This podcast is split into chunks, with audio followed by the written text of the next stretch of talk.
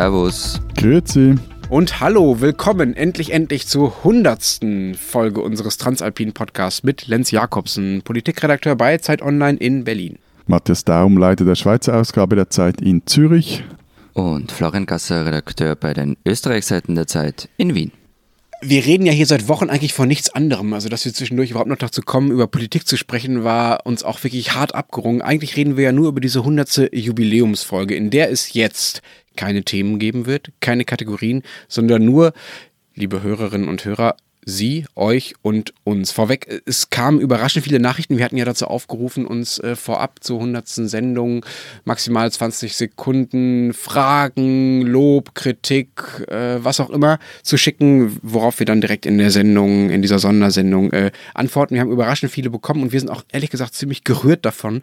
Wir können aber leider unmöglich alle abspielen. Dafür waren es einfach äh, viel zu viele. Sonst würde das einfach äh, eine Never-Ending Folge hier werden und wir würden morgen noch sitzen und sie müssten sich das vier, fünf Stunden anhören. Das kann dann irgendwie auch äh, keiner wollen.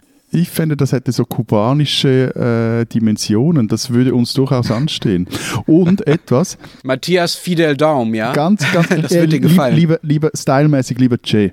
Aber ich war ganz ein kleines bisschen enttäuscht. Es hat niemand für uns Happy Birthday gesungen. Das stimmt. Gesungen hat keiner für uns. Ja. Eigentlich müssen wir jetzt das zu dritt nachholen. Na danke. Ich, Zur 200. Also, Folge? Du meinst, oder? dass wir für uns selber Happy Birthday singen? Das fände oh ich nein. jetzt dezent peinlich. Ich will euch ja seit 100 Folgen zum Singen bringen, aber Ach, nicht mal jetzt. Ihr macht mich nein. traurig. Ihr macht mich traurig. Wollen wir uns die erste Nachricht anhören? Ja, lass uns einfach direkt anfangen. Grüezi miteinander. Was ich mich schon länger frage, wo gibt's eigentlich Fanartikel von euch zu kaufen? Vielleicht Cappies, Handyhüllen, T-Shirts oder auch gerne Hundeleinen? Nee, im Ernst. Trefft ihr euch jede Woche physisch oder seid ihr aus unterschiedlichen Studios einander zugeschaltet, wenn ihr den Podcast aufnehmt? Ade, Papa, tschö. Also, äh, über die Fanartikel, die da auch angesprochen wurden, müssen wir uns noch Gedanken machen. Die Hundeleinen gibt es dann nur mit Autogramm von Matthias. Das ist ganz so, wichtig. So, solange du mich nicht an die Leine nimmst, I wanna be your dog, oder was?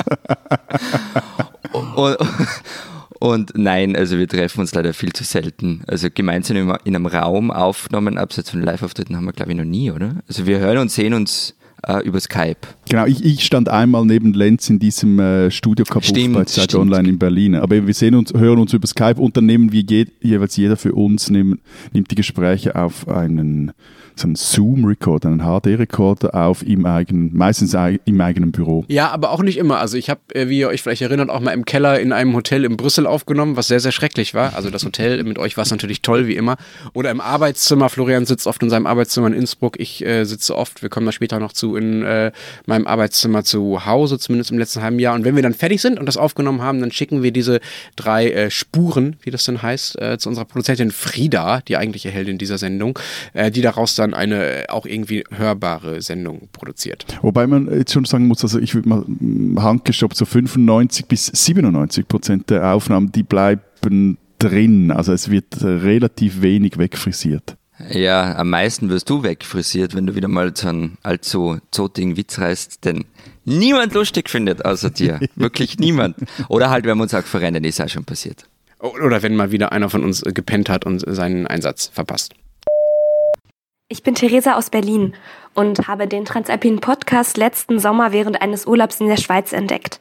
Jetzt freue ich mich jede Woche auf eine neue, informative und amüsante Folge. Mich würde interessieren, wie eine Podcast-Folge entsteht. Wie viel Recherchezeit steckt durchschnittlich dahinter? Gibt es jeweils vorab ein festes Skript? Und wie viel wird am Ende noch geschnitten? Also ähm, ich hoffe, mein Chef hört das. Ich mache natürlich eigentlich überhaupt nichts anderes mehr als diesen Podcast. Ich brauche dafür eigentlich meine ganze Arbeitszeit. Also so mindestens 40 Stunden die Woche. Nein, im Ernst, das ist ein bisschen weniger, weil wir alle ja auch in den Themen, über die wir, über die wir reden, äh, wegen unseres normalen sonstigen Jobs auch einigermaßen drin sind, hoffentlich. Aber ähm, es ist von der Abfolge so, dass wir nach jeder Aufnahme besprechen, ähm, was wir in der nächsten Folge machen wollen. Also immer so eine Woche im Voraus fangen wir damit an. Und im Laufe der Woche äh, werfen wir das dann alles einfach immer wieder über den Haufen und machen einfach was ganz ganz anderes. Und, und, und, das macht dann abwechselnd einen von uns völlig wahnsinnig, weil äh, wir benutzen für unsere Themendiskussionen diese Software Slack, also das ist so quasi WhatsApp für Erwachsene oder solche, die gerne erwachsen wären. Und da ist man dann an irgendeinem anderen Thema dran oder will gerade seinen Feierabend genießen und dann kommt da einer der beiden anderen Jocken plötzlich mit dir irgendeinem Slack-Bombardement hervor und der andere, der zweite der im Bund, der reagiert dann drauf und man sitzt dann so da und findet so, hey, was geht jetzt ab? Weil das geht dann hin und her und hin und her und hin und her und es endet nicht selten in mehr oder minder wüsten Beschimpfungen. Irgendjemand muss dann jeweils schlichten zwischen anderen Zeilen. Aber am Schluss haben wir eigentlich uns schon eigentlich haben wir uns immer dann irgendwie gefunden. Aber wir, wir, wir, wir, brauchten auch schon Debriefings nach Sendungen und nach Sendungsvorbereitungen. Stimmt, ja. Aber ähm, ich grätsche jetzt rein mit was völlig anderem, weil ich wollte es irgendwo unterbringen in dieser hundertsten Folge. Weil nämlich dieses ähm, alles über den Haufen werfen Attitüde, also das ist ja ganz tief in der DNA von dem Podcast. Also das war von der ersten Stunde weg, wo wir das erste Konzept geschrieben haben, ähm, das dann im Stundentakt über Wochen hinweg umgeschrieben worden ist. Und einzig der ursprüngliche Name, der blieb ziemlich lang, ich glaube fast drei, vier Monate. Der blieb unverändert, bis Jochen Wegner, der Chef von Zeit Online, uns ähm, ziemlich direkt gefragt hat, ob wir eigentlich noch alle Tassen im Schrank hätten. Wobei ich glaube, Lenz kennt diesen Namen, den ursprünglichen Namen des Podcasts gar nicht. Äh, keine Ahnung, die drei schrecklichen zwei?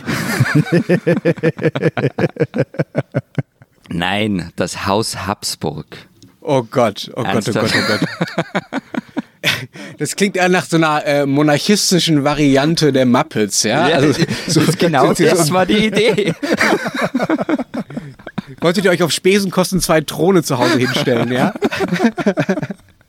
Aber eben, wie wir wissen, wie bei jedem Kaiser oder jedem Tenno, wenn es äh, um Jochen geht, mussten wir dann auch ein bisschen brav sein und den Namen ändern. Sali Matthias, Sali Florian, Sali Lenz. Was mich wundern ist, wie ihr drei zusammensitzt. Also wie im Sinne von mit einem Küppli vor allem, mit einem Kaffee. Was für ein Kaffee? Ist das eher ein Latte Macchiato oder doch der Doppelt-Espresso? Oder habt ihr ein Bier vor allem? Und wo treffen ihr eigentlich? Endlich jemand, der nicht Hochdeutsch spricht. Danke. Das ist mir das Wichtigste an diesen Hörereinsendungen ja, gewesen. Und, und, und, und sogar Walliserdeutsch oder ein Anklang von Walliserdeutsch. Ähm, ah, ja. Habt ihr okay. verstanden, was sie gefragt hat? Die Janine. Ja, was, also was wir trinken. Was wir ja? trinken, oder? Genau. Der, der, der Lenz, der trinkt, glaube ich, Tee. Oder den habe ich immer wieder mal mit so einem Teekrug. Oder er hat gesagt, er müsste sich noch, jetzt noch einen Fenkeltee machen. Nicht? Stimmt. Ja, ja ich bin äh, kinderbedingt eigentlich seit einem halben Jahr durchgängig krank. Deswegen trinke ich eigentlich nichts anderes außer Fenkeltee. Also Lenz ist auf Drogen und äh, ich habe meistens einen Kaffee, einen ganz relativ normalen Bio-Kapsel-Kaffee aus dem Coop, den man in eine Espressomaschine stecken kann, neben mir und ein Glas Wasser. Also ich trinke nur Wasser während der Aufnahme und äh, Bier sowieso eigentlich noch nie. Und einmal habe ich einen Red Bull getrunken, aber das war mehr Statement gegenüber Matthias. Äh, hallo, du hast nur einmal was anderes getrunken, das stimmt überhaupt nicht. Bei den Live-Folgen, ja, wir hatten ja schon oh, ein paar ja. davon da hat der liebe Florian immer so äh, ein, zwei Stunden vorher angefangen, so völlig nervös rumzutigern und hat alle möglichen Leute genervt und gesagt, wo gibt's hier Wein, wo gibt's hier Wein? Ich brauche jetzt noch einen Wein, sonst kann ich nicht auf die Bühne. Der war echt völlig durch, ja. Dann hat er immer vorher einen Wein gekippt und dann oft auf der Bühne auch noch einen. Also äh, so viel zu, auch ich trinke eigentlich immer nur äh, Wasser oder ab und zu mal ein Red Bull. Stimmt. Lenz hat, hat völlig recht und das Lampenfieber begleitet mich auch wirklich schon ein Leben lang. Das war in der Schule beim Aufsagen von Gedichten so, bis zu Referaten an der Uni. Und äh, diese Bühnenangst ist auch der einzige Grund, warum das mit der Karriere als Guitar Hero nichts ja, aber, aber, aber wirklich hat. der Einzige, aber wirklich ja, der absolut Einzige. Der Einzige, also, absolut einzige. Chuck Berry, Keith Richards, Florian Gasser. Genau. Und ja, es stimmt, auf der Bühne habe ich auch schon Wein getrunken, jetzt wo du mich daran erinnerst. Das war mal. Das Problem ist einfach, es nützt nicht sehr viel, so dies, die, dein Rotwein Iron Shield, wenn dann trotzdem so in Schlagdistanz eine ehemalige österreichische Spitzenpolitikerin sitzt, wie geschehen in der Botschaft in Bern, vor der du gezittert hast.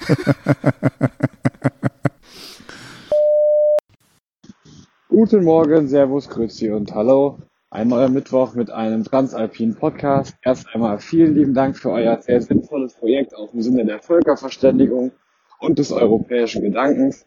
Meine kurze Frage, gibt es irgendwelche Rituale vor oder nach Aufnahmen? Und gibt es irgendwelche Strafen, falls wieder jemand Fake News im Podcast verbreitet und sich einsichtig zeigen muss? Danke.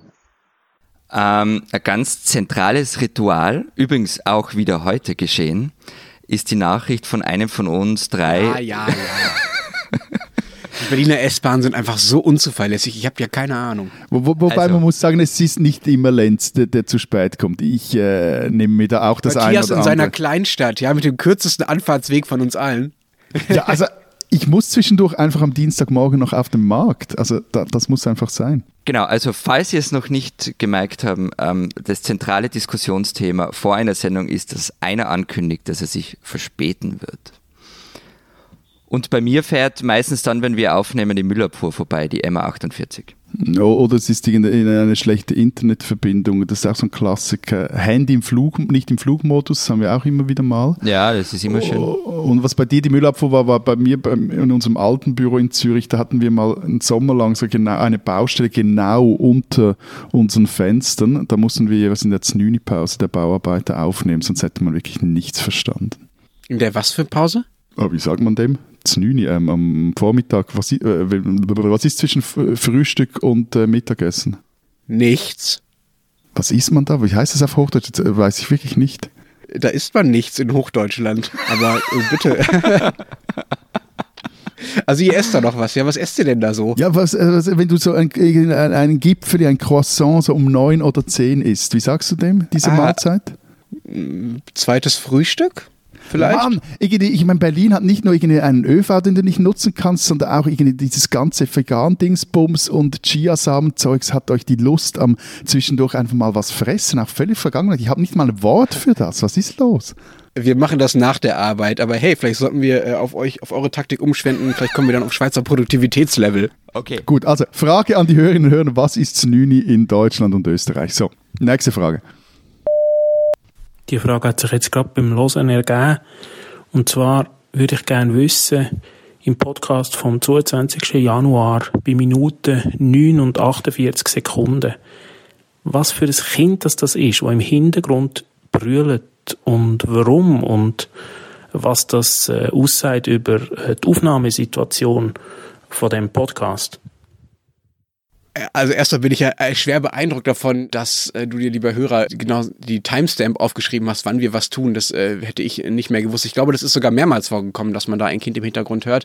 Und das liegt nicht daran, dass wir etwa, wie das bei Matthias früher war, unsere Redaktion über einem Kindergarten hätten. Nein, äh, es liegt daran, dass ich den Podcast äh, jetzt ein halbes Jahr lang, ein gutes halbes Jahr lang zu Hause aufgenommen habe, weil ich eigentlich bis auf den Podcast nicht gearbeitet habe, äh, nämlich in Elternzeit war. Und das sagt über die Aufnahmesituation Situation vor allen Dingen aus, dass selbst in Berlin der Wohnungsmarkt nicht mehr so bequem ist, äh, dass man sich einfach im Westflügel seiner Gründerzeitwohnung in äh, das riesige Arbeitszimmer zurückziehen kann, während in 200 Meter Luftlinie entfernt im Ostflügel irgendwo die Kinder spielen. Nein, das war äh, mein jüngster Sohn, der ist jetzt ein Jahr alt ungefähr, ähm, der im Nebenzimmer gespielt hat. Natürlich nicht alleine, sondern mit Babysitter. Ähm, aber den hat man darauf gehört, genau. Und ich habe halt einfach in der Elternzeit auch noch mit dem Podcast weitergemacht, weil ich einfach nicht auf euch verzichten konnte konnte. Oh, wir sind gerührt. Das ist echt schön. Ich freue mich jeden Mittwoch wie auf Weihnachten und Ostern gleichzeitig darauf, eurem spannenden und interessanten Gespräch über aktuelle Themen zuzuhören. Aber dass ihr drei Männer es bislang nur ein oder zweimal einer Frau erlaubt habt und dann auch nur wegen Ferienabwesenheit oder Krankheit bei eurem Gespräch mitzureden, das geht gar nicht. Liebe Zeitredakteure, ihr spinnt doch. Liebe Grüße aus der Schweiz, Peter. Ja, es ist ein legitimer Punkt. Ähm, wir sind drei Männer in dem Podcast. Ähm, Diversität schaut ein bisschen anders aus. Ähm, der Grund dafür ist ganz einfach die Entstehungsgeschichte. Also Matthias und ich, wir haben uns über die Jahre irgendwie gefunden und lieb gewonnen und daraus entstand dann die Idee, ähm, das zu machen. Und das waren schon mal zwei Männer und dann kam halt auch noch Lenz in unsere Runde dazu. Genau, ich wurde von meinem Chef gefragt, ob ich da mitmachen will. Ich habe äh, ja gesagt und ehrlich gesagt, weder ihr noch ich haben dann gesagt, nein, das geht so nicht, da muss eine Frau dazu. Man kann das als Egoismus deuten. Ich war einfach so egoistisch, es selbst machen zu wollen. Man kann es das ankreiden, wenn man will. Und äh, ich erinnere mich auch, dass wir am Anfang, als wir das erste Mal unsere Hörer so gefragt haben, was sie eigentlich von uns halten, relativ viele Rückmeldungen oder zumindest einige Rückmeldungen von Frauen gab, die gesagt haben, äh, deshalb höre ich euch kategorisch einfach mal gar nicht, weil ihr nur drei Männer seid. Und ich kann das nachvollziehen. Ja, ich sehe das, äh, das wisst ihr ja etwas locker. Selber schuld, wer uns nicht hört. Und ich finde vor allem, ich meine, mit meinem vollen langen Haar decke ich doch die, die, die weibliche Seite in diesem Podcast sehr gut ab, finde ich. Also, äh, äh, die ist schon klar, dass also lange Haare seit den frühen 70ern, glaube ich, nicht mehr für Rebellion stehen. Also ich habe das nämlich, ich, ich hatte lange Haare als Teenager und musste das schmerzlich lernen, dass es einfach gar nicht mehr funktioniert, weil sowohl meine Mutter als auch ihre Freundinnen meinten, es sei schön und herzig und auch so toll und ich war fertig. Gut, gut, aber zwei Dinge also, zuerst. Muttergasse, yeah. bitten, wir bitten um Bilder des langhaarigen Florians. Zweitens, ich habe gar nicht von Rebellion gesprochen, sondern eben, wie gesagt, die Haare betonen die weibliche Seite dieses Podcasts. Aha. Ja, aber nochmal im Ernst. Also wir versuchen das ja über mehrere Schiene, Schienen nicht, nicht auszugleichen, aber uns dessen zumindest irgendwie offensiv bewusst zu sein. Das eine ist, dass wir, äh, wenn wir Gäste haben, ja eigentlich äh, nur äh, Frauen einladen, um das zumindest bei diesen Gelegenheiten ein bisschen ausgeglichener zu gestalten. Das andere ist, dass wir ziemlich bewusst versuchen darauf zu achten, auch die Themen ständig im Blick zu haben, die ja fälschlicherweise irgendwie als eher weiblich gelten. Ja, wobei eben, das ist ja auch Unsinn, das würden irgendwie Kinderbetreuung oder der Frauenstreik, über den wir auch gesprochen haben, nur Männer betreffen. Das, äh, nur Frauen betreffen und Männer nicht ebenso betreffen. Hallo, mich würde interessieren, was eure Eindrücke gegenseitig waren beim ersten Mal, wo ihr euch getroffen habt, ob ihr euch sympathisch wart oder eben nicht. Und das Zweite, wer glaubt ihr hat die attraktivste Stimme im Podcast? Liebe Grüße. Ganz ehrlich, ich weiß, an welchem Tag ich jeden von euch zum ersten Mal getroffen bzw. gehört habe das ist mir irgendwie ein bisschen unheimlich, dass du das noch weißt, Florian. Führst du so, so ein minutiöses Tagebuch oder? Nein, das hat schon mit, mit Ereignissen auch zu tun. Also mit Matthias habe ich am 26. Juli 2011 das erste Mal telefoniert. Weil wir hatten damals mit der Schweiz ein gemeinsames Alpencover geplant. Ich war damals auch relativ neu bei der Zeit, ich glaube Matthias auch. Ähm, und irgendwie unsere Chefs, äh, unsere damaligen Chefs haben ausgemacht, so, wir machen Titelgeschichte, Alpen und so weiter. Aber das Hauptblatt ähm, brachte dann Anders Breivik am Titel, der ja ein paar Tage vorher die Anschläge in Norwegen verübt hat. Und ich wollte dann im Schweizer Büro nachfragen, ähm, wie das jetzt ist, ob er nun, ob jetzt nun auch auf den neuen Titel umschwenkt oder nicht. Ich rufe also diese Nummer an, die mir da gegeben worden ist. Es hebt ein maximal schlecht gelaunter Daumen ab ähm, der dreimal nachfragt, wer ich denn jetzt nun bin und irgendwie nur so gemeint hat, na gell, also am Donnerstag interessiert doch dieser Breivik keinen Menschen mehr. Also es ist unmöglich, dass ich schlecht gelaunt sein könnte. Unmöglich. Und was mich aber wirklich wie Lenz auch äh, eigentlich mehr beunruhigt, ich kann mich überhaupt nicht mehr an das Telefonat erinnern. Äh, was mich ja ehrlich gesagt noch mehr interessiert, Matthias, ist, wenn du den Breivik damals so extrem unwichtig fandest, wie die Geschichte ja auch total bewiesen hat, dass das total egal war damals. Was war denn so viel wichtiger als er damals? Nein, am Ende, am Ende, da muss Keine ich jetzt einspringen, weil Matthias sich nicht mehr erinnert. Ja, ja. Das, das musste ich ehrlich gesagt dann auch nachschauen. Ähm, aber es war dann so, wir haben in der Schweiz und auch in Österreich ähm, Breivik am Cover gehabt und halt so ein größeres Promo, das sind die Dinge rechts neben dem Titel ähm, zu den Alpen gemacht. Und das war dann mein zweites Telefonat mit Matthias, ein paar Stunden später, als ich ihn fragte, was da jetzt drinnen stehen soll in dem Promo. Und er hat dann nur gemut, ich habe da halt mal irgendwas reingeschrieben. Das war's. Und ihr beide versteht euch so gut, weil ihr im Herzen beide Österreicher seid, oder? Also beide einfach ein bisschen ungehobelt, so ein bisschen patzig, also ein bisschen rummaulend, aber ja, nach 100 Sendungen, ich mag euch ja, so ein bisschen sehr dann doch. Da habe ich übrigens auch eine Geschichte, Lenz, weil dich habe ich das erste Mal am 22. April 2014. Machst nicht alles wieder kaputt, ja? Ich habe gerade gesagt, dass ich dich mag. Ja, also ich habe dich da in Berlin gesehen. Ähm, ich war da für ein paar Tage ähm, für diesen Print-Online-Austausch in der Online-Redaktion. Und Lenz. Du warst sozusagen unser Praktikant. Genau, ja. genau. Und ähm, Lenz vorweg, du weißt eh, dass ich dich mittlerweile lieb habe, so lieb wie wenig andere Deutsche. Aber also der, der erste Eindruck äh, war, also ähm, ich glaube, du hast mir irgendwie irgendwas erklärt, wonach ich eigentlich nicht gefragt habe. so. Also äh, eigentlich alles wie im Podcast jetzt, oder? Nein, aber ich finde es ganz schön übel, dass du mich jetzt, nachdem wir uns so viele Jahre kennen, mir jetzt gestehst, dass du mich am Anfang für einen, na, wie soll ich sagen, für einen Mansplainer gehalten hast oder für einen Germansplainer vielleicht. aber was mir noch aussteht, ich, wie ich den Matthias getroffen habe, ich glaube, das war in, in Baden damals. Das ist so eine, ja, korrigiere mich, Matthias, so eine Kleinstadt, äh, relativ nah bei Zürich, wo früher die Schweizer Büros oder genauer gesagt das eine Schweizer Büro der Zeit war. Ihr habt da in so einem Kabuff unterm Dach gearbeitet, das weiß weiß ich noch, man musste erst so Treppen hochlaufen und an so einem Kindergartenflur vorbei, wo so die ganzen kleinen Schüchen und Jacken standen und dann saßt ihr da irgendwie ganz oben und zum Mittagessen sind wir dann irgendwo hingegangen, wo es eine sehr, sehr schlechte und natürlich wie immer in der Schweiz total überteuerte Pizza gab. Und äh, ich glaube, Matthias, das einzige und erste, was du damals wirklich von mir wissen wolltest, ist, warum wir online so schlecht mit deinen tollen Texten aus der Schweiz umgehen und die immer so untergehen. Wobei ich noch immer finde, ein Schweiz-Text kann gar nicht prominent genug auf Zeit Online stehen. So. Aber, aber das mit dem Büro und der Pizza, das äh, hat sich inzwischen gebessert. Wir arbeiten jetzt am Schanzengraben in Zürich und die Pizzerien in der Gegend sind definitiv besser, aber vermutlich noch teurer als die in Baden. Aber dann bleibt die Frage nach der attraktivsten Stimme und ich mache das jetzt sehr ungern, aber sagen wir es mal so, also ein Hörbuch, das äh, von Matthias Daum eingesprochen wurde, das würde ich mir anhören. Wobei ich an der Stelle noch was gestehen muss. Ne? Also ich kann das ehrlich gesagt gar nicht seriös beurteilen, weil ich es so schrecklich finde, meine eigene Stimme zu hören, dass ich von diesen 100 Folgen, die wir bisher aufgenommen haben, ich würde mal sagen, vielleicht gut eine insgesamt tatsächlich gehört habe, weil ich es einfach nicht ertrage, mir selbst zuzuhören. Weil einfach das die Stimme so völlig anders klingt, wie, wie ich es mir einbilde. Ja, ihr müsst mich jede Woche hören. Das tut mir total leid. Aber äh, ja, wahrscheinlich so in, im, in der Aufnahmesituation zumindest finde ich auch, äh, Matthias hat einfach den äh, schönsten Bass von uns. Also ich nehme Angebote von Hörbuchverlagen gerne entgegen unter matthias.daum.zeit.de. Sally, ich melde mich aus Königschafüse am Kaiserstühl und ich würde gern von euch wissen, was ist eigentlich der schönste Dialekt im deutschsprachigen Räum? Oder anders gefragt, worum ist es das Alemannische?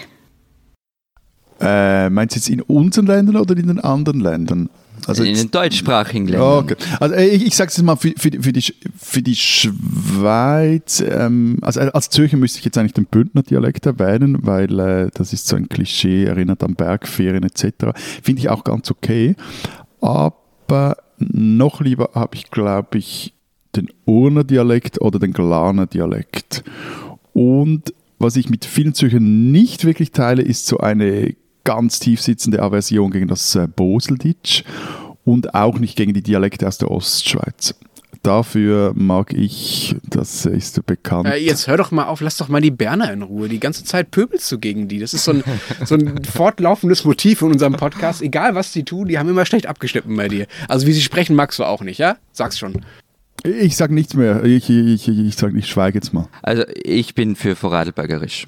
Eindeutig. Also alemannisch, also hat die Hörerin recht. Ja, ja, ja, absolut. Und bei dir, Lenz? Ich kann das ehrlich gesagt bei euren Ländern überhaupt nicht beurteilen, weil ich die Unterschiede einfach noch nicht besonders gut hören kann und eigentlich alles sehr cool finde, äh, was es an Dialekten in euren Ländern so gibt auf eine Art. Was die deutschen Dialekte angeht, also die Regiolekte quasi, ähm, muss ich sagen, sehr schlimm finde ich wirklich das Hessisch, also dieses Messesteche, Aschebesche, Taschetüche, Nuscheln. Das ist echt, echt hart so. Äh, was ich ganz gerne mag, ist das Rheinländische, da habe ich auch lange gewohnt, weil es einfach sehr, sehr, sehr, sehr äh, warm ist und ich finde, die schönste und charmanteste Sprache in Deutschland ist eigentlich Plattdeutsch. Ist es äh, im Grunde dieser Dialekt, der bei Werner Beinhardt in den Filmen auch vorkommt?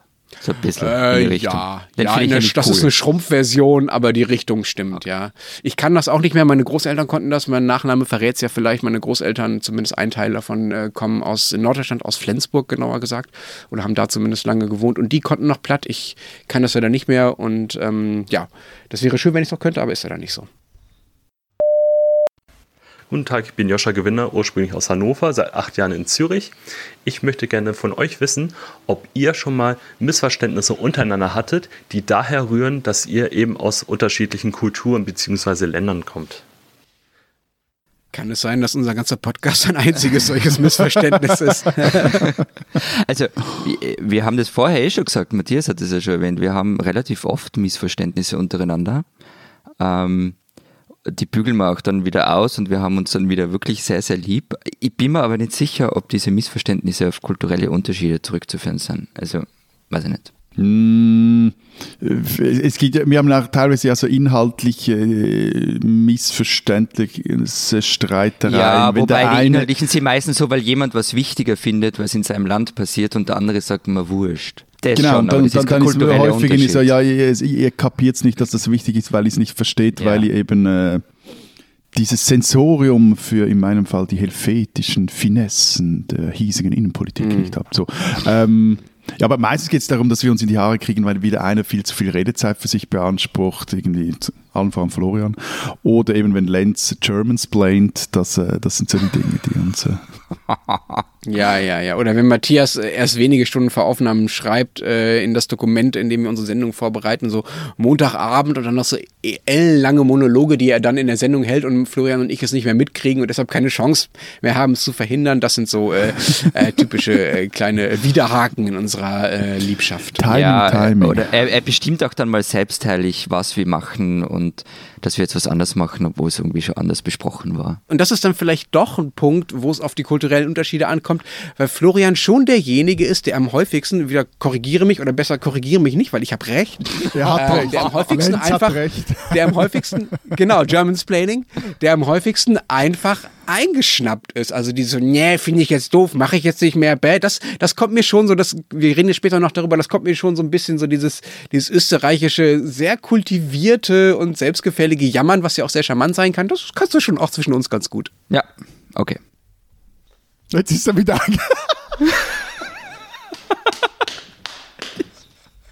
Genau so klingt das jeweils. Genau so. Ja. Hallo zusammen. Wir haben eine Frage. Im öffentlichen Bewusstsein gibt es überspitzt gesagt Spaltungen wie der Röstigraben in der Schweiz, Ost-West in Deutschland. Ähm, aber wir haben uns gefragt, was sind wirklich die prägendsten und die tiefsten Spaltungen in den drei verschiedenen Ländern?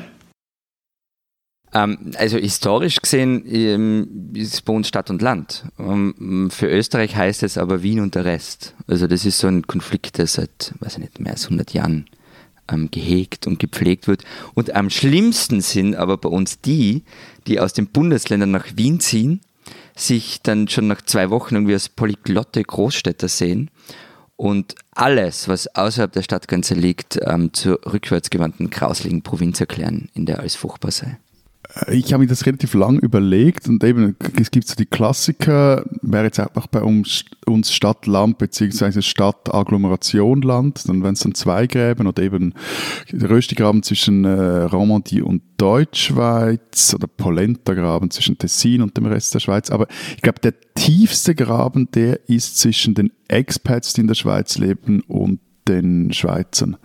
Der ist politisch zwar nicht relevant, weil halt die Fremden nicht äh, mitbestimmen dürfen, aber so gefühlt und wenn man sich überlegt, wie viel habe ich mit denen zu tun, wie viel weiß ich von denen etc., also das, das ist da teilweise ein Marianengraben, der sich da auftut. Hm. Ich habe auch sehr viel darüber nachgedacht, was dafür spricht, dass das wirklich eine sehr, sehr gute Frage ist und ich glaube, dass sich das in Deutschland gerade stark verändert und dass es gerade neu verhandelt wird. Also es gab mit Sicherheit Zeiten in Deutschland, in denen äh, links-rechts ein ganz klassischer und der wichtigste Graben war, also die Polarisierung auch im Parteiensystem hat das ja ausgedrückt. Es ist aber auch nicht mehr, was es auch mal war arm-reich, also was ja der klassische materialistische und wie ich finde ja auch äh, begründete Gegensatz ist, aus dem sich ja auch viel äh, Politik äh, machen lässt. Stadt Land, was ihr auch schon angesprochen habt, könnte bei uns sowas werden. Das war es lange ja nicht, weil wir ja so ein sehr föderales System sind und überhaupt nicht zentralistisch und es eigentlich diesen Unterschied gar nicht so stark geben soll. Das ändert sich ein bisschen. Diese Somewhere versus Anywhere Diskussion greift das ja auch so ein bisschen auf. Und dann gibt es noch eine Trennung, die, glaube ich, stärker wird, wobei ich die eher noch für eine politische halte und die noch nicht so tief gesellschaftlich ist. Das ist einfach die Trennung AfD-Wähler, nicht AfD-Wähler. Man sieht das an dem, was gerade in Thüringen passiert. Das ist die, der Graben, an dem momentan, zumindest in der politischen Öffentlichkeit, alles verhandelt wird. Und noch als letztes, ich glaube, dass die Klimapolitik auch nochmal so einen Graben aufreißen könnte, weil es Leute geben wird, die davon mehr betroffen sein werden, die Leute geben wird, die davon weniger betroffen sein werden. Das könnte auch nochmal zur Spaltung führen. Aber vielleicht reden wir in der 92 nächsten Folge nochmal drüber. Vielleicht habe ich dann eine definitive Antwort, anstatt so rumzumeandern. Hast du, hast du gerade vorher Matthias vorgeworfen, dass er Monologe hält, oder? Du warst das. Äh, nee, nein, nein, das war ich nicht. Grüezi Matthias. Servus Florian. Hallo Lenz. Meine Frage an euch. Was macht ihr in der Freizeit aus Leidenschaft, wenn ihr nicht die Zeit leset oder schreibt?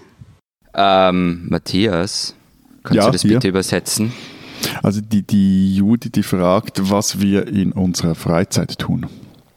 Ah, Freizeit. Ein weiteres Konzept für Alt-68er und Millennials.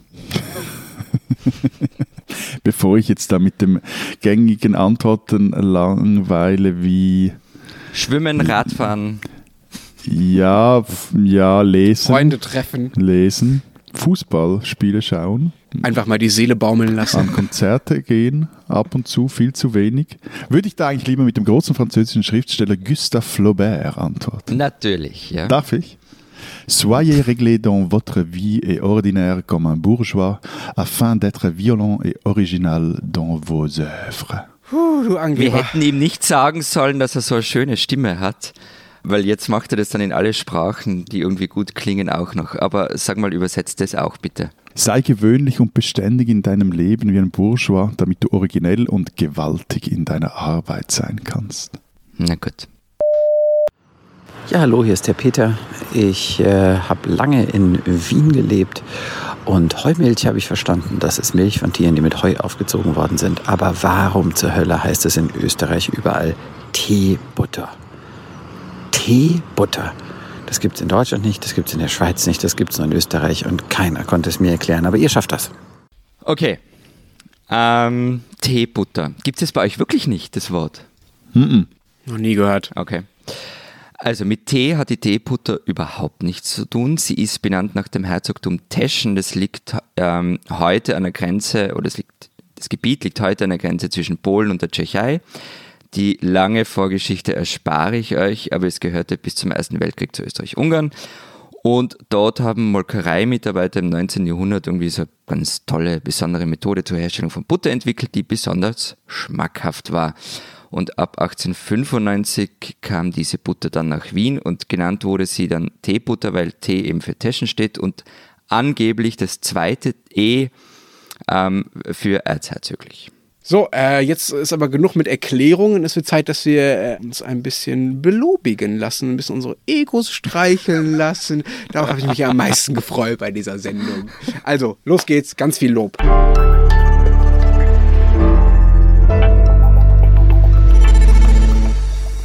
Salü, ich freue mich jede Woche auf und über euren Podcast. Ich bin Deutscher, lebe seit 30 Jahren in Genf, mich interessieren Sprachen. Liebe Podcast-Elbler, versteht ihr euch eigentlich? Unsere drei Länder haben Dialekte, aber auch, Achtung These, je ein eigenes Standarddeutsch. Aber was ist mit Französisch, Italienisch, Rätoromanisch, Sorbisch und Wendisch, Slowenisch, Türkisch, Russisch, Spanisch, Arabisch, Albanisch, Tigrinya? Hallo, ich bin Asun, komme ursprünglich aus Spanien und ich höre euch jede Woche. Ich habe eine Wortschaft an Florian. Es heißt Ibiza. Grüß euch, grüezi und guten Tag. Hier spricht auch Florian. Ich bin in Innsbruck aufgewachsen und ein richtiger Tiroler Bub. Habe jetzt aber meinen Lebensmittelpunkt in der Schweiz, am schönen Zürichsee. Und äh, ein Haufen meiner besten Freunde hier sind Deutsche. Insofern vielen Dank einfach nur mal für das wunderschöne Potpourri an Sprachen, was ihr jeden Mittwoch abliefert. Es ist wirklich ein Genuss, alles zwischen Ach, Katzelschworf, Chuchichäschli und keine Ahnung, was man in Deutschland noch sagt, ähm, zu hören. Macht's weiter so, das ist super. Danke. Servus, Grüezi, Hallo und ein ganz herzliches Happy Birthday von mir äh, aus dem Hotspot quasi, dem Melting Point oder auch dem Auge der Dreiländrigkeit vom äh, österreichischen Bodenseeufer. Möchte euch alles, alles Liebe wünschen und zwar von einer, die es wissen muss, nämlich äh, Österreicherin, die in die Schweiz fährt, um Frankli zu scheffeln und das in einem deutschen Volkswagen. Also ich glaube, ich bin der Prototyp eines Hörers und ich freue mich auf die nächsten 100 genialen Folgen. Ich habe euch immer mit dabei. Alles Liebe. Ciao. Hallo zusammen, seit eurer ersten Sendung heuer ich euren Podcast. Ich bin total begeistert von den Themen und der Lockerheit, wie ihr das rüberbringt. Und genau das ist eigentlich auch meine Frage. Wie schafft ihr eigentlich diese super Sprachqualität, obwohl ihr doch alle wahrscheinlich separat zu Hause hockt? Michael Wingenfeld aus Regensburg und immer weiter so. Also wie, wie, schon vorhin gesagt, die Sprachqualität verdanken wir einzig und allein Frieda Morische. Ähm, wir haben das ja schon öfter gesagt, die wichtigste Person dieses Podcasts. Entschuldigung, ich, ich habe wegen diesem, während dieses Lobesblocks noch kurz einen Znüni gegessen, einen herrlichen Ziegerkrapfen. Und bei Frieda ist eben das Problem, die hat auch das gefährlichste Archiv, eigentlich den Giftschrank dieses Podcasts bei sich. Hey, weil sie nämlich eben alle Versprecher und fäkalen Ausrutscher rausschneidet. Ja, also wenn die einen Director's Cut macht, sind wir geliefert. Jetzt aber genug Lob, äh, lass uns mal wieder was anderes hören. Äh, du glaubst gar nicht, wie viel Lob ich vertragen kann. Sorry? was ist jetzt mit dem los? Nein, also das war ein Zitat von Bruno Kreisky und es war der ähm, verzweifelte Versuch, eine wunderschöne Überleitung zur nächsten Frage zu machen.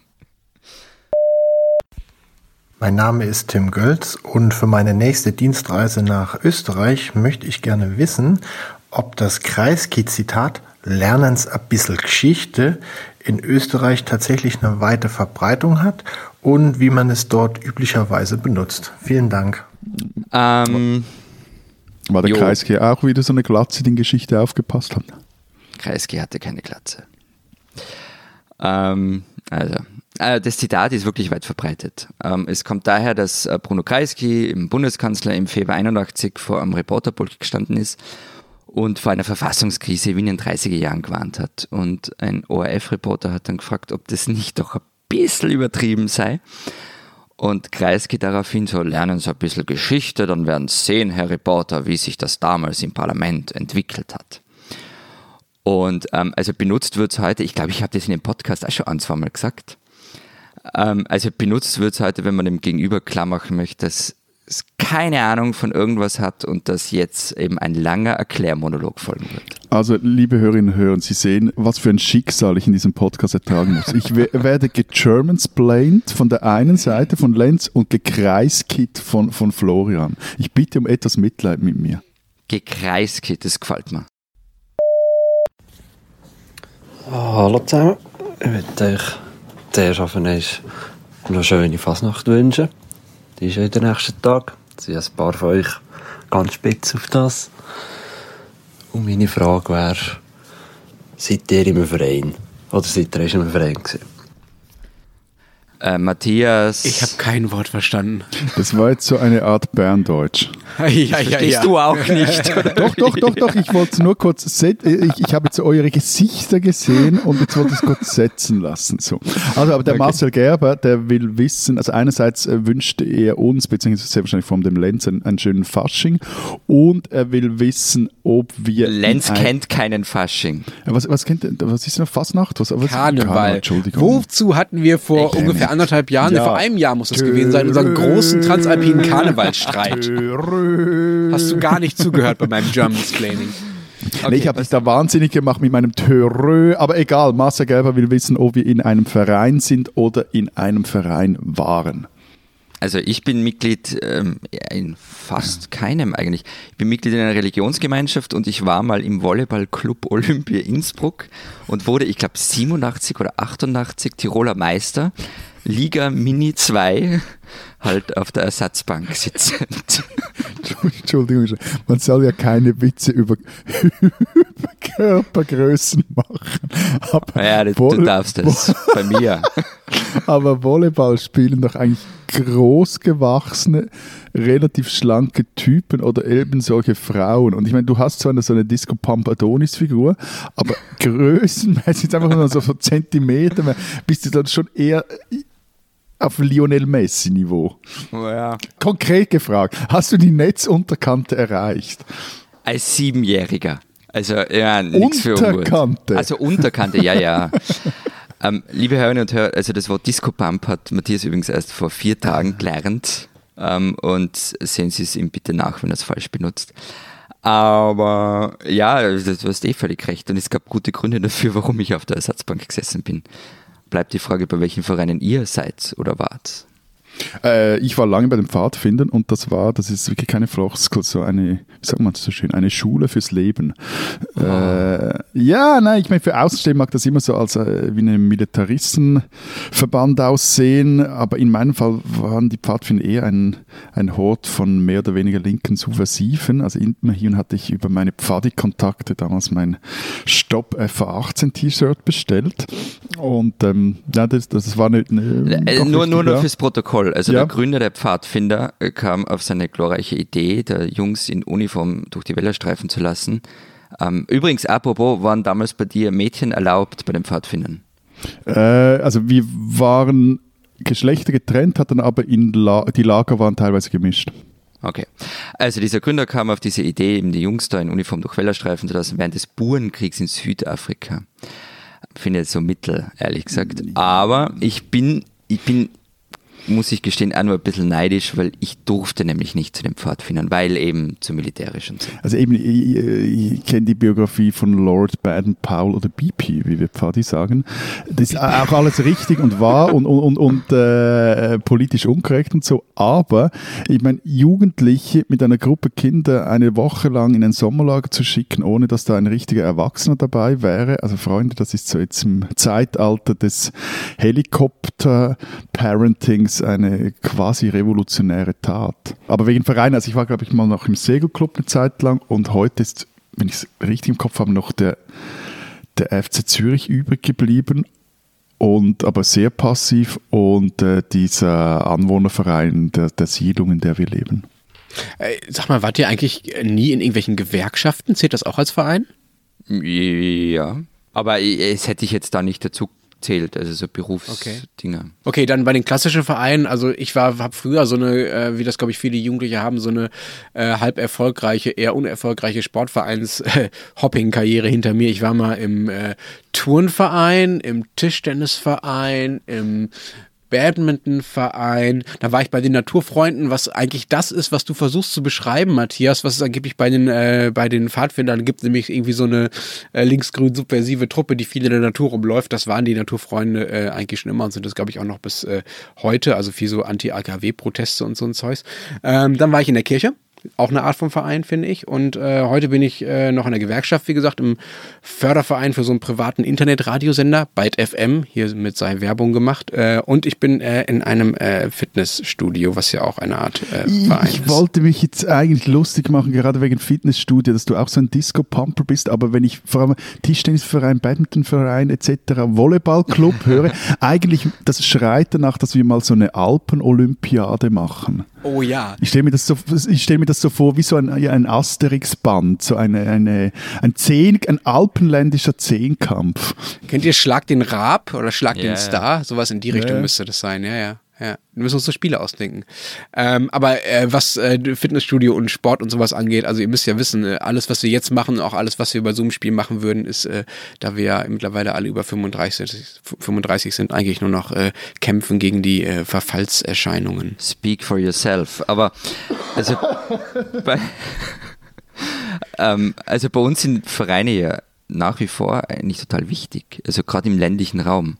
Also ein guter Teil des gesellschaftlichen Lebens spielt sich in Vereinen ab, also bei den Schützen, der Musikkapelle, Fußball, Tennis, was auch immer Verein. Und ähm, es ist dann auch immer ganz, ganz wichtig, wer da gerade Präsident ist, wer dessen Stellvertreter ist, Kassier und so weiter. Also Vereinsmeierei ist ähm, in Österreich schon sehr, sehr ausgeprägt. Also da teilen sich unsere beiden Länder wieder mal etwas, wobei in der Schweiz die Vereine zunehmend an Einfluss verlieren. Das wäre mal eine eigene Sendung wert. Ähm, eine Ausnahme gibt es da. Kurzes Quiz. Was ist der mächtigste Verein der Welt? Mm, du als Schweizer vielleicht äh, die Gäste des Weltwirtschaftsgipfels in Davos, so als Verein? Mm, fast die FIFA. das ist jedes Mal wieder so ein milliardenschweres Ding irgendwie organisiert wie ein Kegelverein. Super. Negli ultimi anni su tutto l'arco alpino sta cadendo sempre meno neve naturale. Questo è dovuto soprattutto al cambiamento climatico. Come pensate che questa situazione si evolverà? Si dovrà continuare con la chiusura delle piccole stazioni sciistiche sotto i mille metri? O forse bisognerà limitare l'espansione di quelle grandi? Ähm, in der Mail zu, zu, dieser Sprachnachricht schreibt der Hörer aus dem Tessin übrigens, ähm, mit dieser Frage kann der Herr Daum mal allen Tessinern beweisen, wie gut man in den Deutsch-Schweizer Schulen Italienisch lernen kann.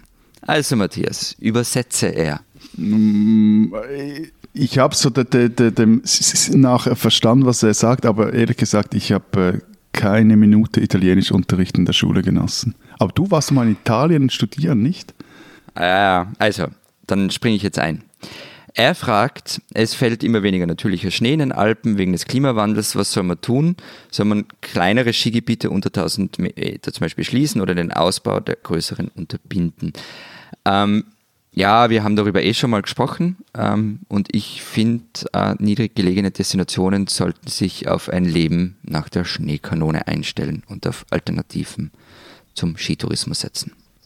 Also eben, ich meine, Stand heute ist dieser Winter in der Schweiz zumindest der, der wärmste seit Messbeginn, Mitte des 19. Jahrhunderts, drei Grad im langjährigen Durchschnitt. Und auch wenn wir im vergangenen Jahr einen der kältesten Januare ever hatten, der, der Klimawandel ist in unseren Alpenländern sicht und spürbar, also klar und deutlich.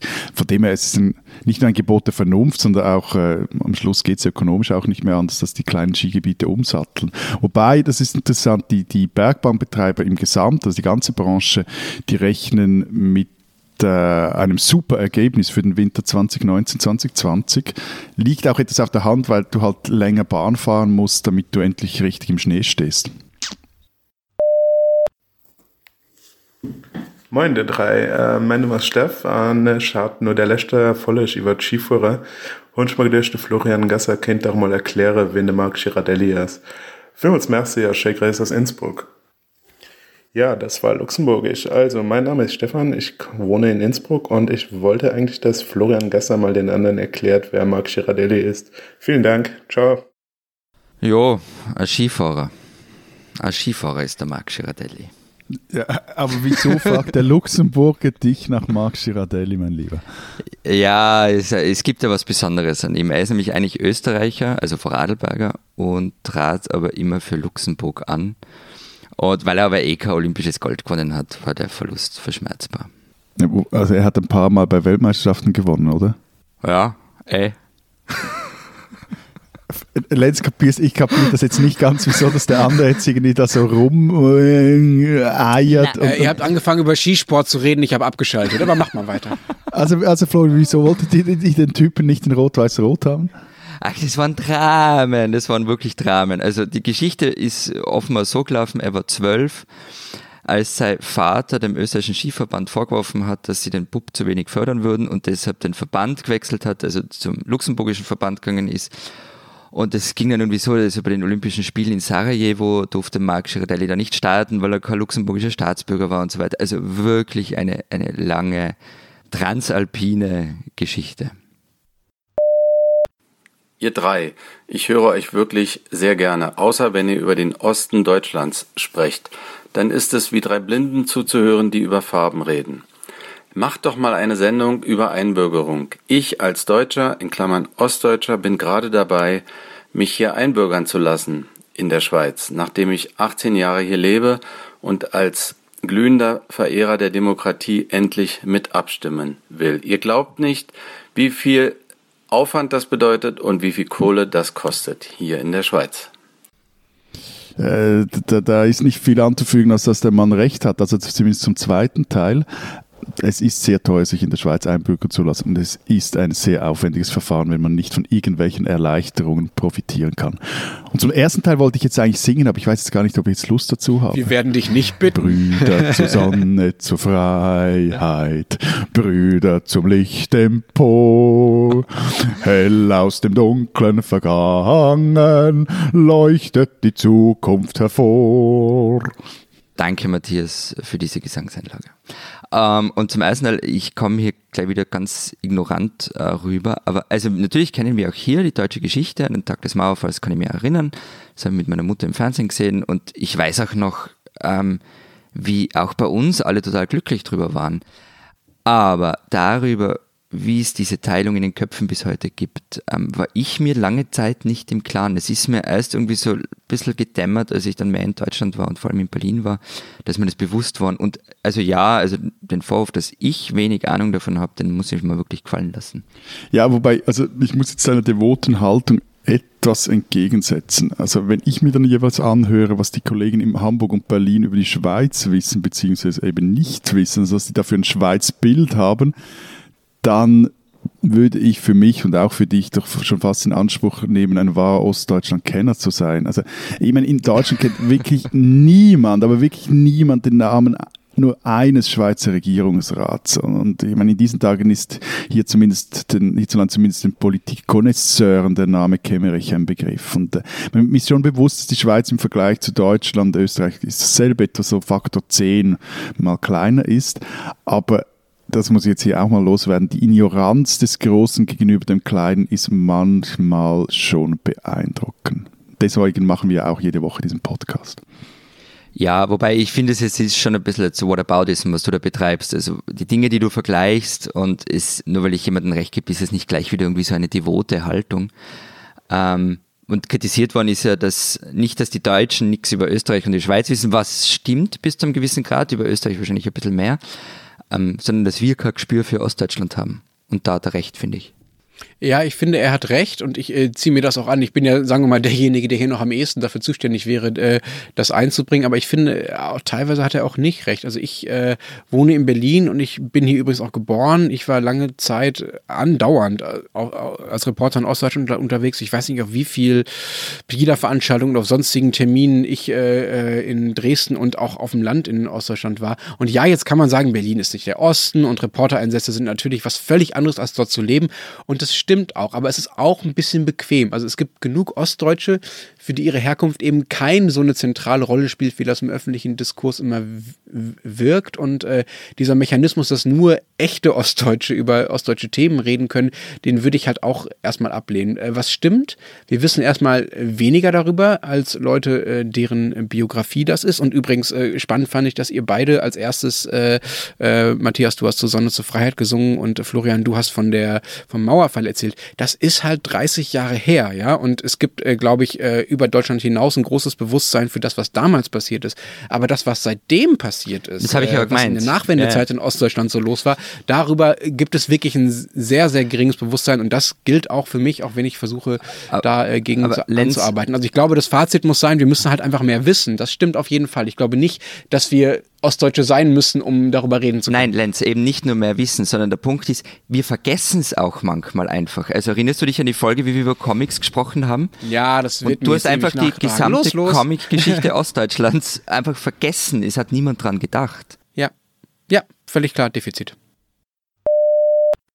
Hallo zusammen, da ist Nina und der Luki und wir sind beide aus der Schweiz, sitzen im Moment gerade aber in Patagonien in einem Zeltfest, wo es draussen stark windet.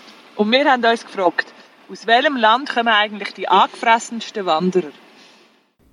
Die, also ich finde, die Antwort auf diese Frage muss der Herr mit dem goldenen Wanderschuh geben. Der kennt sich da aus, oder? Keine Frage, keine Frage, keine Frage. Habe ich eigentlich erzählt, dass ich das Ding gesucht habe, nachdem wir darüber gesprochen haben ja. und ich habe es nicht gefunden. Oh. Also das ist macht mir echt zu schaffen. Ich kann das nicht weitergeben an meine Kinder. Apropos Kinder, ich habe zwei Kleinkinder und ein kaputtes Knie, deswegen äh, sorry, ich wandere nicht mehr. Wirklich. Jetzt, sei mal nicht so ein Weichheit, du Jungspund. Du kannst gerne meine Kindertrage haben und meine beiden Kniemanschetten ausleihen. Also hopp. Du hast Kniemanschetten. Ich habe auch Knieschmerzen, auch wie Sau. Leute, echt. Okay, dann springe ich ein. Also, ich kann erzählen, die krantigsten Wanderer, die ich jemals erlebt habe, das waren Italiener. Und zwar, ich war dann für eine Recherche mit der Tiroler Bergwacht unterwegs auf Pilzpatrouille. Und man darf, ja nur, man darf ja nur eine gewisse Menge an Pilzen sammeln und das wird kontrolliert. Und wir pirschen also durch den Wald im Tiroler Wipptal und immer wieder werden Leute mit Stoffsäckchen aufgehalten und die Pilze gewogen. Und die Italiener, also die wirklich nicht nur ein paar Gramm zu viel hatten, sondern so Kilo zu viel, die waren unwirsch und echt gemein. Okay, aber das tut mir sehr leid für dich, lieber Florian, dass du diese Italiener ertragen musstest, aber das spricht jetzt eher gegen italienische Pilzsammler, oder? Als gegen Wanderer. Ich ja, wir gegen ja die angefressensten Wanderer, oder? Ja, und vielleicht die angefresstesten Pilzsammler in dem Fall. Ich finde ehrlich gesagt alle Wanderer am nervigsten, äh, die eben nicht äh, richtig wandern, sondern einfach so ein bisschen rumstehen oder ein bisschen spazieren gehen. Also so Großgruppen in Liftnähe in Neonklamotten und Sandalen. Deshalb finde ich ja auch das Wichtigste beim Wandern in den Bergen, dass man möglichst schnell von diesen Hauptrouten wegkommt. Und äh, fast wichtiger als so eine schöne Berglandschaft zu sehen, ist mir, dass in dieser Berglandschaft dann nicht mehr allzu viele Menschen rumstehen. Also alle Wanderer sind die schlimmsten, wenn sie in Massen auftreten. Liebe Freunde vom Alpen-Podcast, ich würde mich freuen, wenn Sie einmal darüber reden, wieso eigentlich die Schweiz so wohlhabend ist, denn das war in der Vergangenheit ja nicht immer so. Auch ist es ja so, dass sich die alle drei deutschsprachigen Länder eigentlich recht gut im internationalen Wettbewerb behaupten und nicht nur gegenüber europäischen Nachbarn, sondern im gesamten Weltbild gesehen. Ich würde mich freuen, wenn Sie da nach einer gemeinsamen Begründung oder gemeinsamen Basis einmal suchen. ich bin fast vom Stuhl nicht nur gefallen vor Lachen. Das ist ein Wunderpunkt. Vielen, vielen Dank für diese Frage. Matthias, was hast du dazu zu sagen? Okay. es gab kaum eine Folge von Servus Grüezi Hallo, für die ich mehr Haue aus der Hörerinnenschaft erhielt, als für die Folge, die genau diese Frage stellte. Wieso ist die Schweiz so reich? Und die seit, du nicht beantwortet hast in der Folge. Ja, äh, jetzt,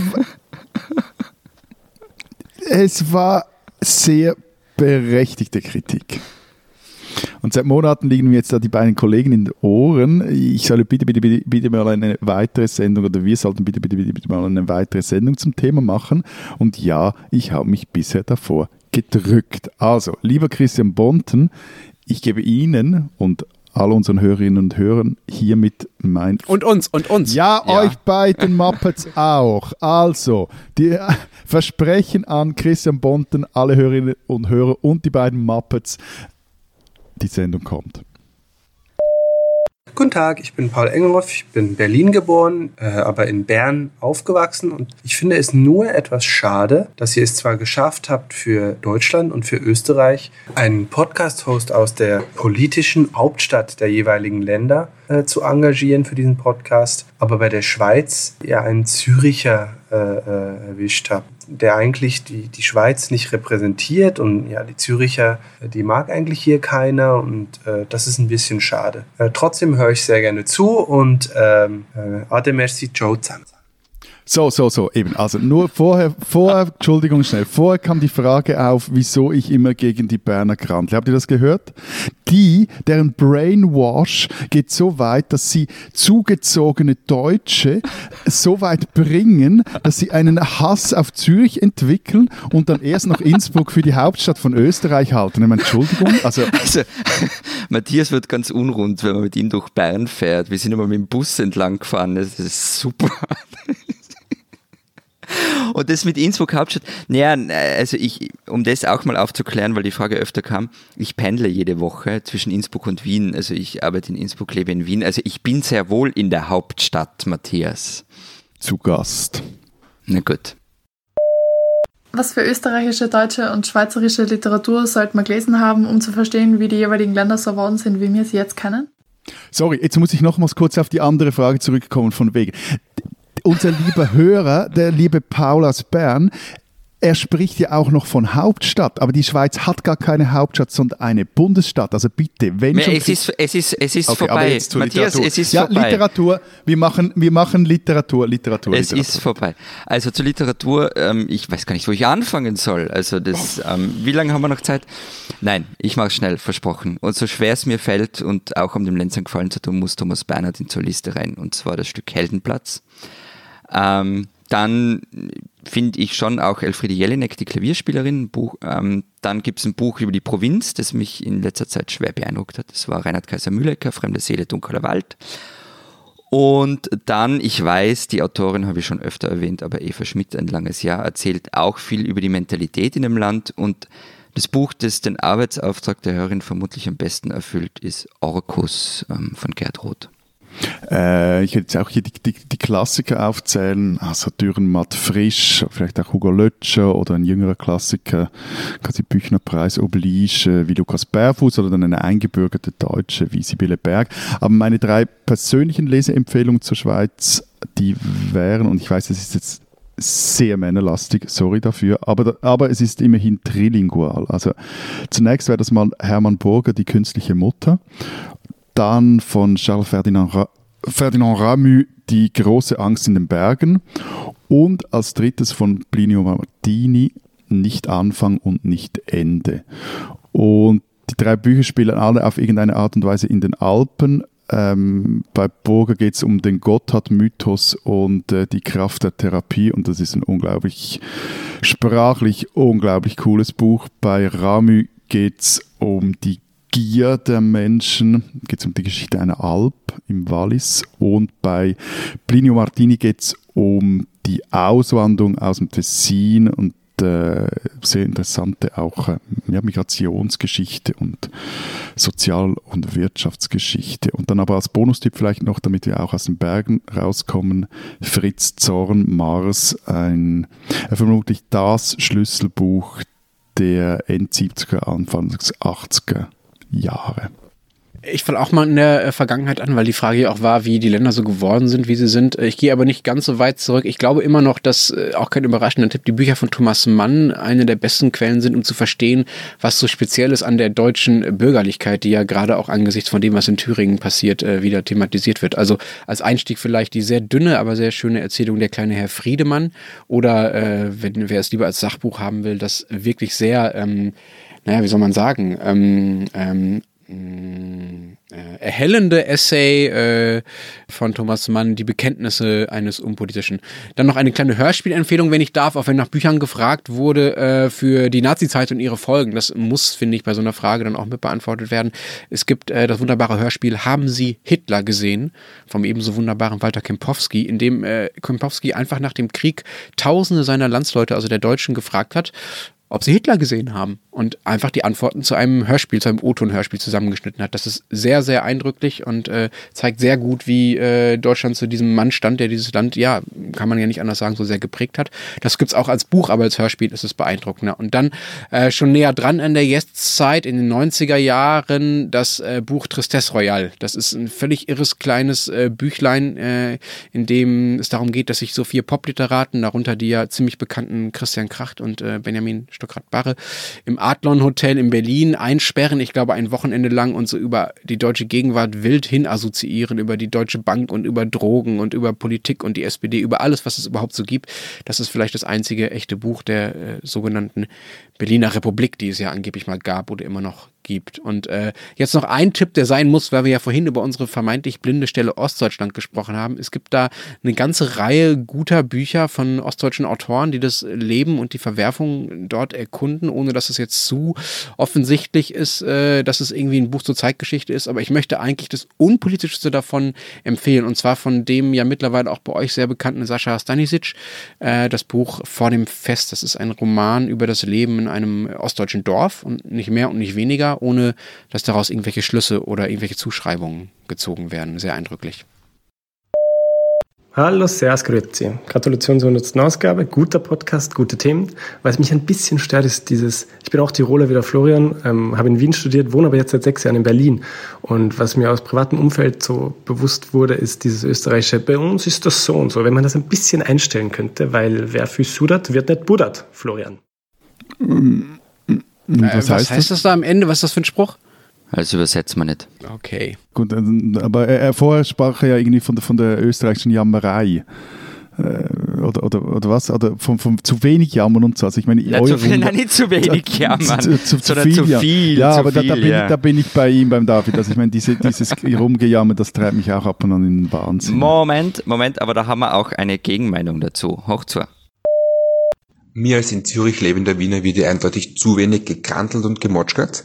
In Wien regen wir uns ja ununterbrochen über das System, über die Stadt, über die Regierung auf. Hier habe ich ein bisschen das Gefühl, dass sowohl bei Zugrasten wie auch Alteingesessenen ein bisschen das Credo herrscht. Wir müssen dankbar sein, dass wir in einer so tollen Stadt und in einem so tollen Land leben.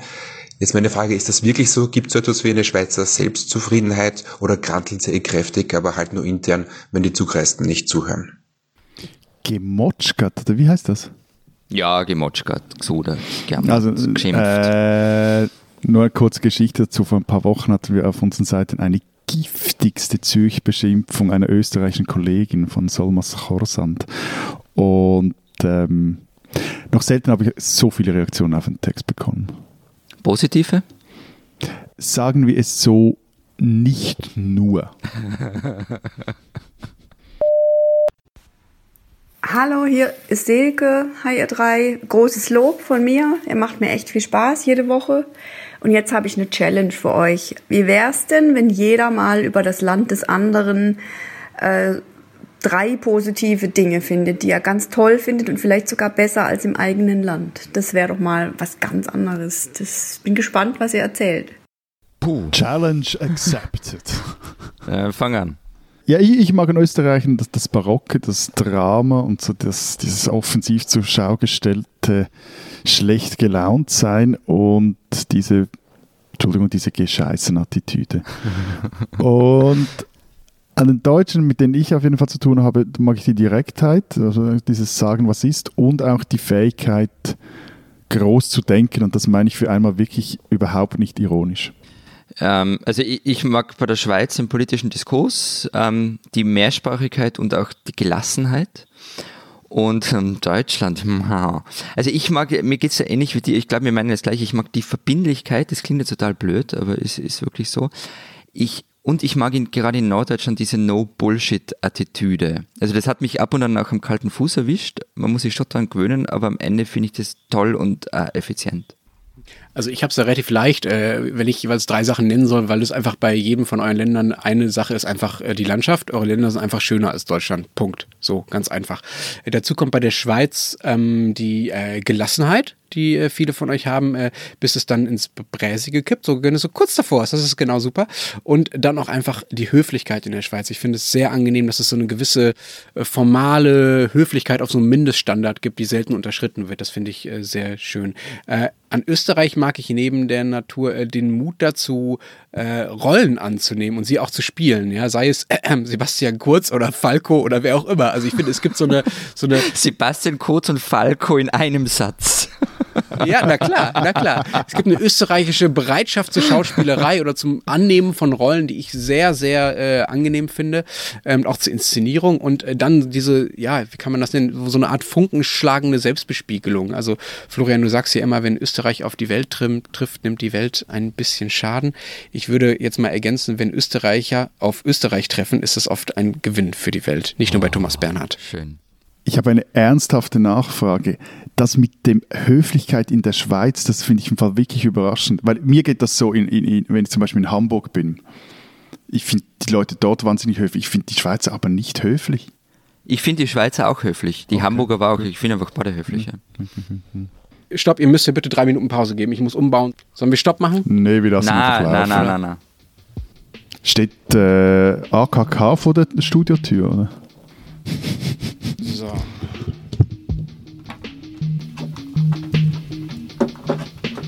Soll ich mal helfen? Ja, oder Sorry. Ja, vertreiben jetzt den Podcast zu Ende aufnehmen.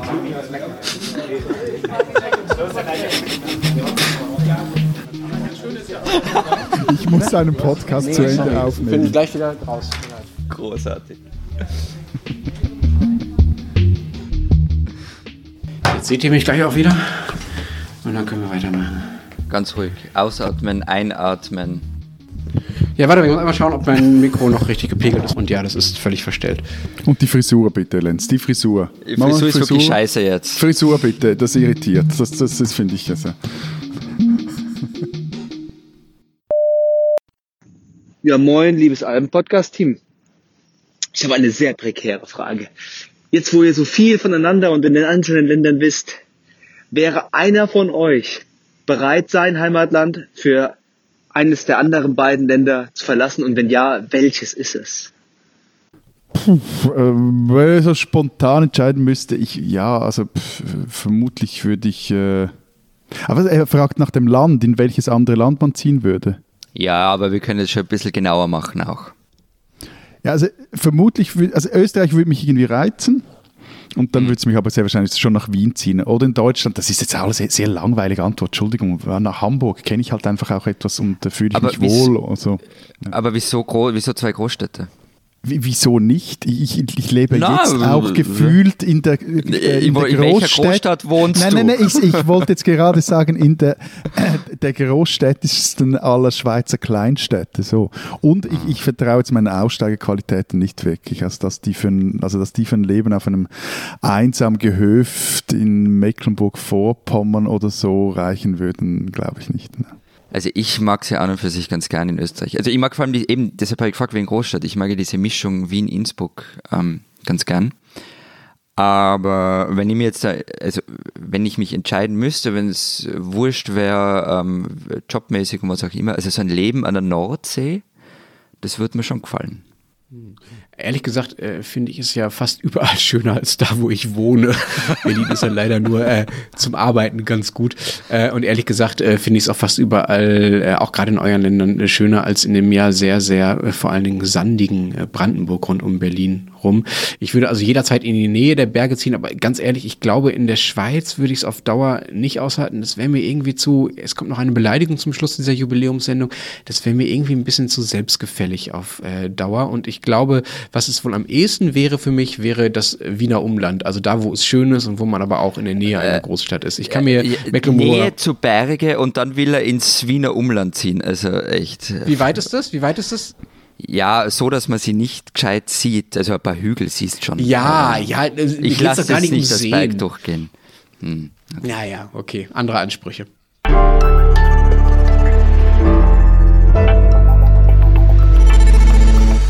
So, jetzt sind wir durch mit unserer Jubiläumssendung. Wir haben jetzt, oh Gott, das ist über eine Stunde. So lange waren wir, glaube ich, noch nie, viel außer vielleicht bei Live-Sendungen. Äh, ich hoffe, äh, Sie und ihr, ihr habt es alle äh, ertragen. Äh, sorry nochmal, dass wir nicht alles äh, spielen konnten.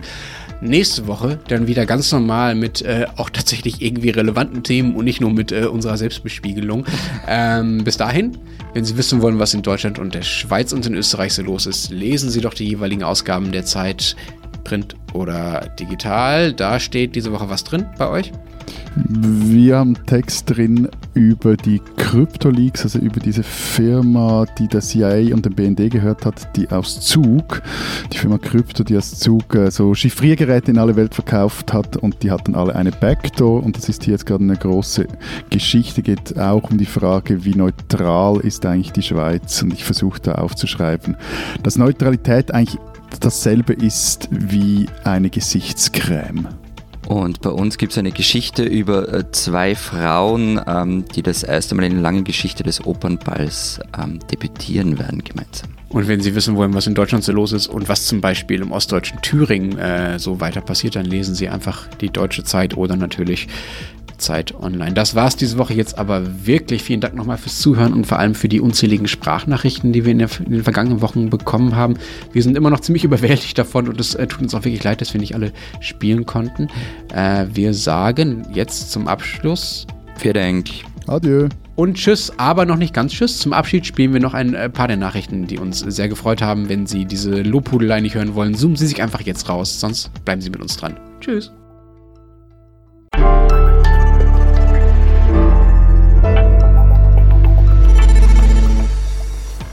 Hallo ihr drei, mit einer Mama aus Deutschland, aus Bayern muss ich dazu sagen, und einem Papa aus Österreich, aus Tirol will ich dazu sagen, und einem Ex-Freund aus der Schweiz, äh, den ich jetzt einfach so reinschmeiße, um den Kreis zu schließen.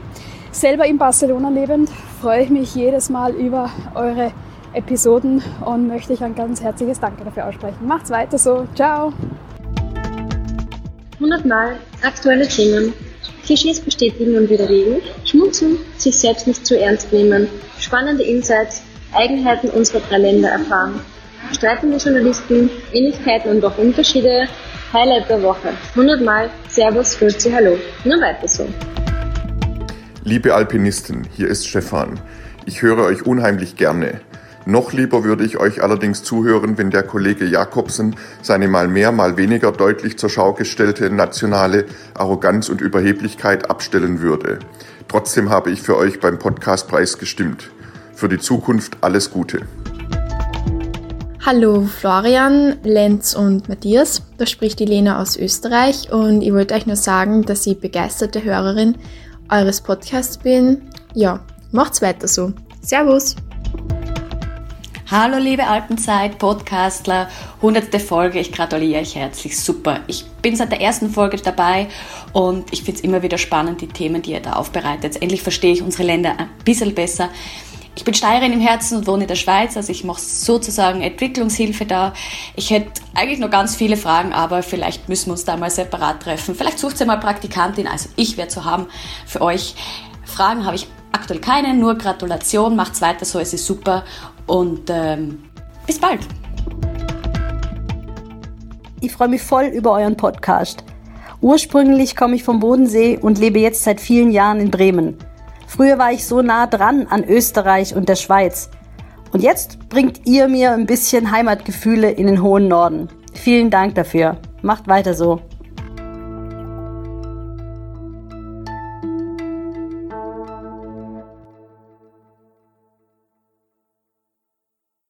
Mist.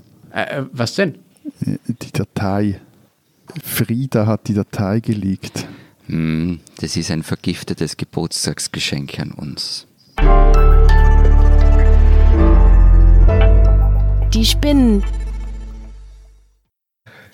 Oh, ich muss mich noch pegeln, aber drückt euch schon mal. Boah, bin ich laut. Krass. Okay, ich glaube, so müsste es passen. Wir sollten auch mal singen. Nein, ja, bitte nicht. Singen. Wir sollten nicht singen. Nein unsere zwei Themen diese Woche. Das wilde deutsche. Na was?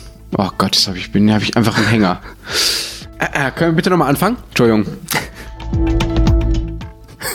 so schnell. So schnell. Ja, ja, ja, das war Absicht. Bist du Depper, das kriegst du zurück. Das kriegst du zurück. So, Freunde der Blasmusik. So. Lenz! Was? Hä, warum denn nicht? Hä, was hab ich denn falsch gemacht? ja. Hallo Frieda, viel Spaß beim Zuhören. So, ähm, der dritte Take. Wir müssen Frieda zum Essen mal einladen. ja. finde ich. Lega dei Ticesi. Wie heißt die? Die Cenise. Die Chinesi. Du hast doch mal in Italien gelebt und studiert. Ja, aber ich lese das Wort gerade zum ersten Mal. Frieda, Verzeihung, den letzten Absatz muss ich noch einmal machen. Diese Deutsche sollten Sie kennen. Die Zen-Deutschen. Der ist recht männlich, Ach ja. auch wenn er unter I-Buch stand. Äh, äh, ja, ja, ich war noch bei der Nazi-Oma. Also, Entschuldigung, Frieda, diesen Deutschen sollten Sie kennen. Hallo Frieda, hast du Spaß mit uns? also wir machen nach unserem Uhr und Tschüss machen wir einfach Kant und fertig ist.